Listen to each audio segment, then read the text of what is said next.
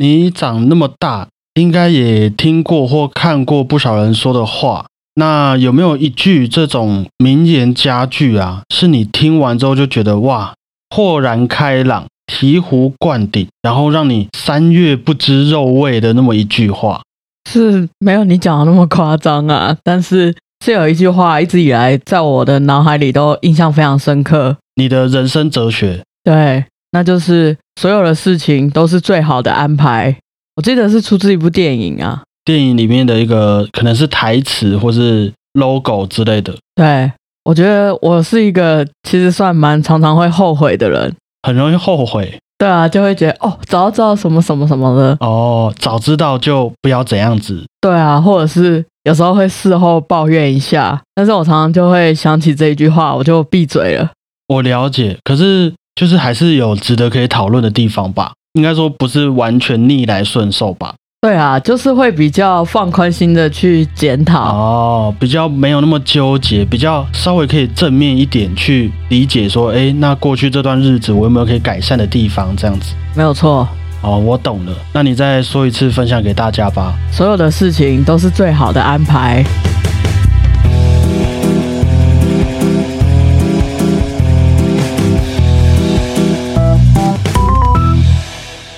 大家好，我是小胖不烫。大家好，我是果鹏。大部分我们在课本上看见的一些历史人物、历史上的艺术家、文学家，当然也包括许多的影视作品，也是他们除了认真的创作自己的作品、认真的工作以外啊，其实有时候也会顺便不小心的创造了这个时代的进步还有改革，像是达文西、牛顿，还有孔子、巴哈等等。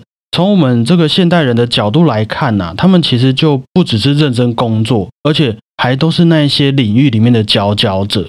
没错，就即便是你刚刚说的那一部电影，它一定也会是特别好看的一部电影，所以那一句台词才让你特别的印象深刻。对，所以因此啊，这些作品、这些人类说的一些话，他们讲过一些名言，也都变成了我们不管是人生哲理或是处事态度上的一种借鉴。能够影响人。没有错，毕竟我们如果从一般人的角度来看，也没有什么人说的话可以比他们还更有说服力的嘛。人家是音乐之父呢，人家是至圣先师哎。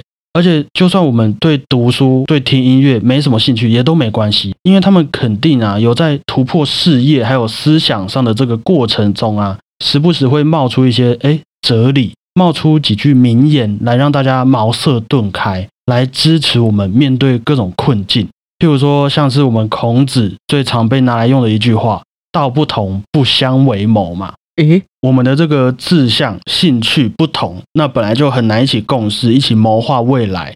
就如果说我今天很想要跟公司辞职的话，那原因可能是因为我觉得待在这边对自己的未来没有帮助，而且很不开心，所以我恨不得今天就要离开这间公司。然后我就写好辞职信去跟主管说：“主管，那个我原本是有打算说啊，未来我想要从事其他行业。”那可是因为公司的发展好像跟我想象的不太一样，好像对我未来没有什么实质上的帮助，所以我觉得我可能必须要辞职。那感谢你的照顾。这个时候，主管听完我的这些解释，可能就会开始问说：“哎，那你想要的未来是什么啊？你希望公司给你什么样的帮助啊？如果今天我是非常想要辞职的话，那以我出发的这些理由，我觉得公司怎样，我觉得未来怎样。”可能会对于主管、对于上司来说是一种很没有说服力的语言，因为基于各种角度啦，可能他们的年纪，可能他们的薪水来说，也许会觉得啊，我就是太年轻，我没有想清楚，我不成熟，抗压性差。对，就很希望说你可不可以不要做这个冲动的决定，怕你以后也会后悔之类的，然后就想要跟我们摊开好好讨论。可是对我们来说，目的只是要离职，不是跟主管谈心嘛？那这个时候，如果我们认识孔子的话，他就可以帮我们这个忙了。主管，这个道不同，不相为谋。感谢你的照顾。那这个气势啊，直接就因为孔子站在我们身后的关系，和我们一起说了这句话，而让这个离职理由啊，变得比再多的解释都来得有说服力，有没有？有有有，不管是在这种文学性啊、逻辑性啊，除非你是诗人，你可以随便就讲出一些很有文艺气息的话啦。而且即便是这样，我觉得孔子也有这种对于上对下的这个权威，人家是至圣先师嘛。这些元素啊，都在我们引用了他的这个名言佳句的时候，直接摊开在对方面前的。主管，你可能会觉得我的这些辞职理由很荒谬，但是爱因斯坦说过，如果一个想法当初不是荒谬的话，那就代表它是没希望的。主管，苹果的创办人贾博士说过，我们的人生有限，不要浪费时间为他人而活。主管，我们一起辞职吧。你是主管，你会怎样？对啊，那如果今天你的下属跟你说这些话，你你会有什么感觉？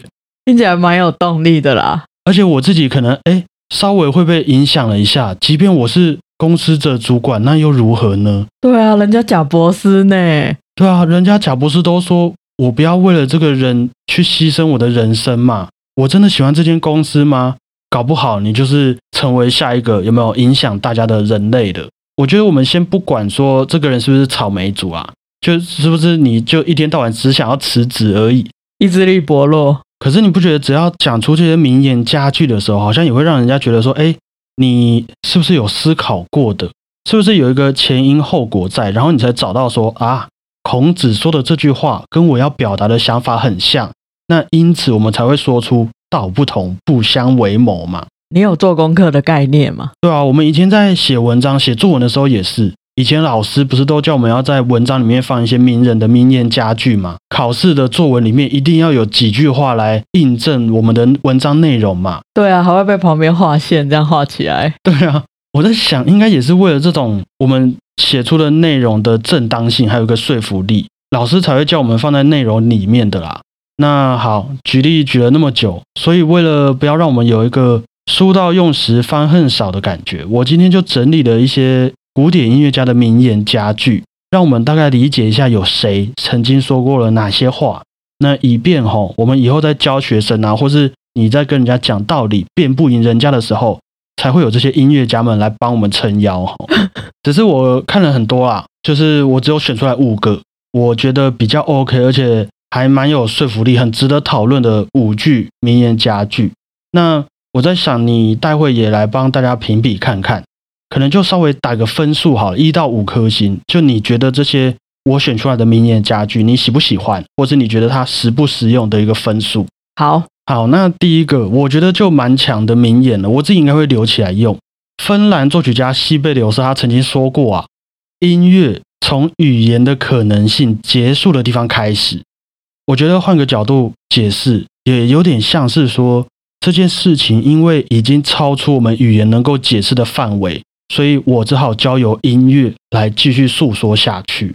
我自己的理解是这样子啦。啊，那听我讲到这边，你有没有想到很多种情境可以很适合这句话？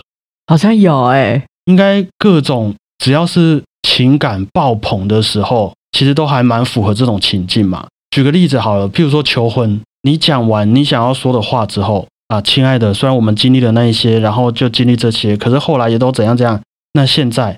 我写了一首歌，想要献给我们的将来。如果你愿意的话，然后你就开始弹琴，你就开始唱歌。那这首曲名就叫做《想对你说的话》，从语言的可能性结束的地方开始。哇，好浪漫，好会哦！我我已经不知道要怎么形容了。我真的除了写歌，我找不到我要怎么表达我的情感。当然，就至于后面的那个评论，就譬如说大家对音乐的品味啊。这个我们就不好说，因为不一定你觉得适合的歌，人家会觉得适合啦。看造化，看造化。对，我觉得这会有一个风险在。可是如果是用在对的场合的话，大家的情绪还是会往那个地方去的。对对对，那个 timing 要抓好。对，就即便说好啦，我今天真的是营造一个求婚的氛围，然后我就真的放了一首给爱丽丝。那这个给爱丽丝可能是啊，我第一次。跟你一起吃晚餐，第一次一起倒垃圾，听到了一首歌，那也是可以有故事的。我觉得这个对，看自己造化，自己要拿捏好那个情绪。对，不过怎么样？听完有没有觉得很实用？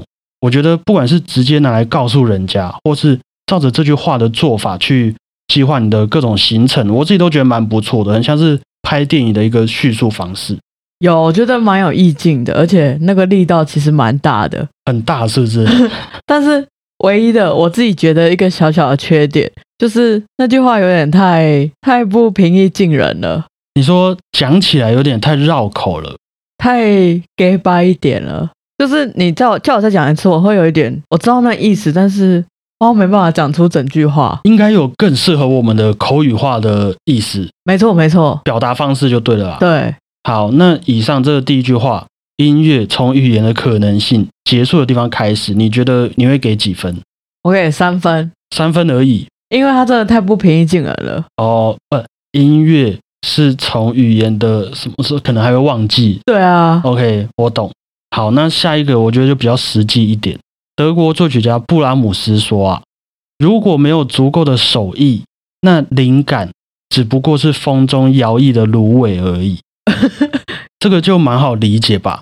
就可能我们会有很棒的创意、很好的想法，可是如果你没有足够的能力和技术把这些 idea 变成现实的话，可能也就不会有什么火花了嘛。对，我是觉得很适合跟一些学生说啊啊，我知道你们很叛逆，你们都很有想法，这样很棒啊。但是你知道吗？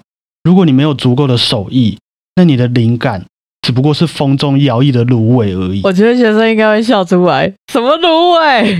可是我觉得听得懂的人应该会觉得是一个很大的震撼吧？对，会觉得在羞辱他们。对啊，就啊，原来我的这个我觉得那么棒的想法，会让我起鸡皮疙瘩的一些创意，在我老师眼里，就只是一个就就就就没了吗？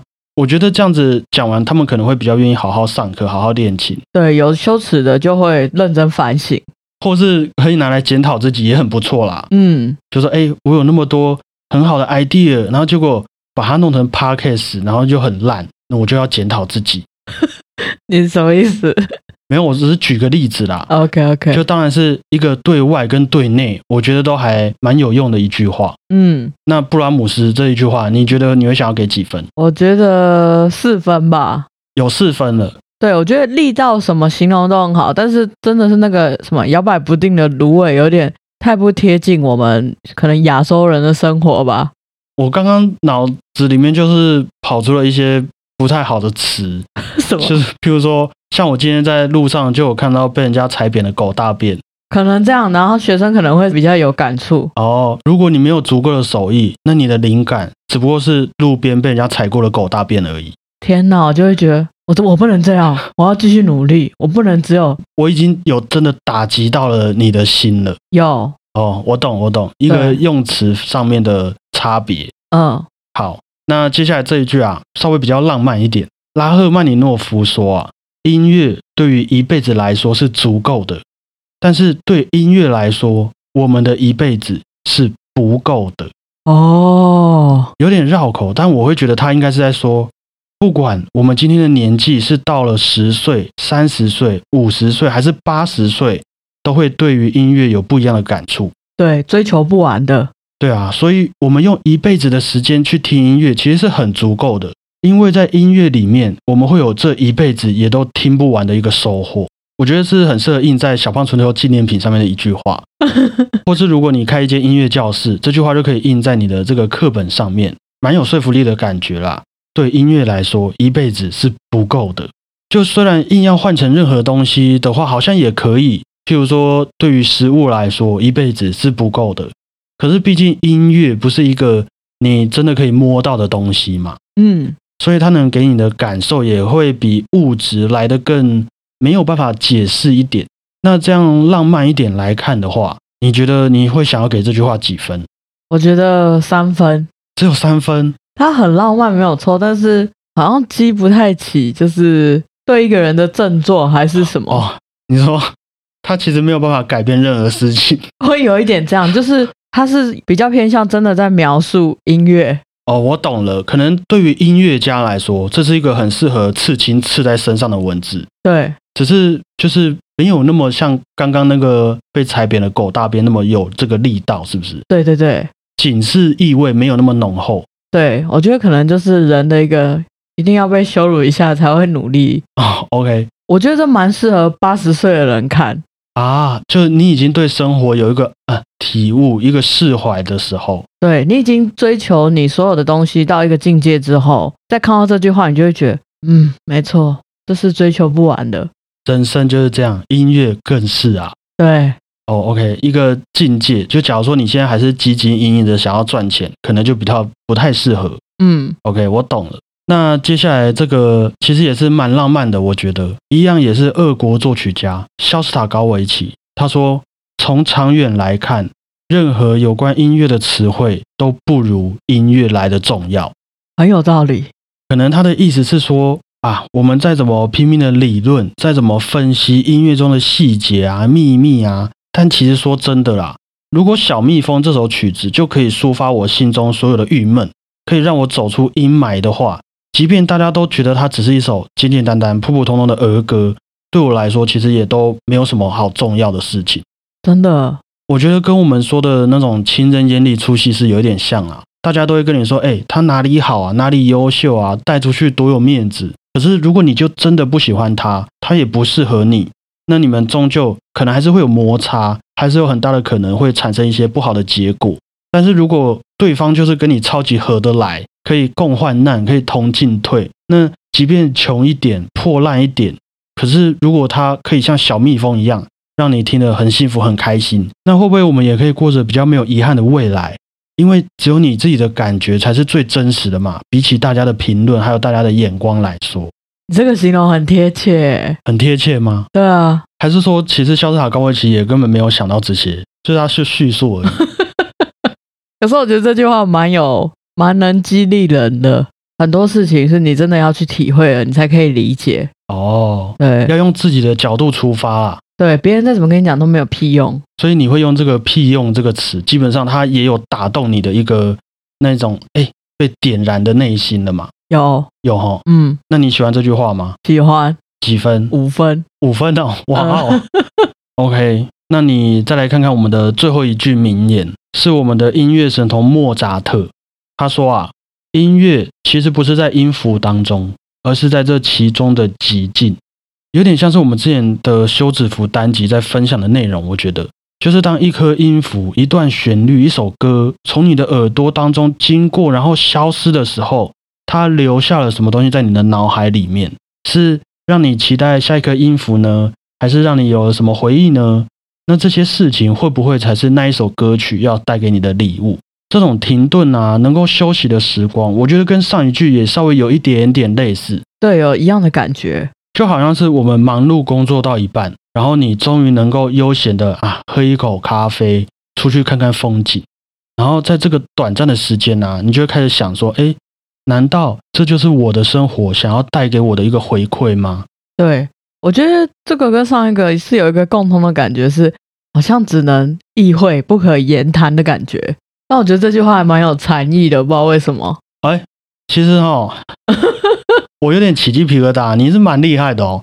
老实讲啊，刚刚这句话有九成五的几率应该不是莫扎特说过的名言呐、哦，因为我有看到很多那种外国人都留言评论，很生气的说莫扎特根本就没有说过这句话，这句话出处不知道是来自哪一个经书上面的文字，可是就不知道为什么大家都说这句话是莫扎特讲的。怎么会斗在一起？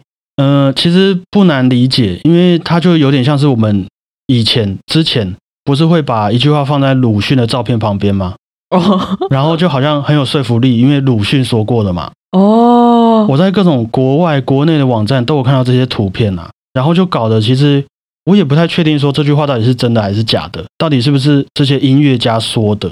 可能那个时候最有名的音乐家就是莫扎特，所以大家就会觉得是他说的。我就不懂啦。然后又很合理，就哦，音乐其实不是在音符当中，而是在这其中的极境。如果说是莫扎特讲的，嗯，我也是可以认同的啦，其实如果巴哈讲，你也 OK 吧？我也 OK 啊。我觉得可以帮助到自己，就都可以相信啊。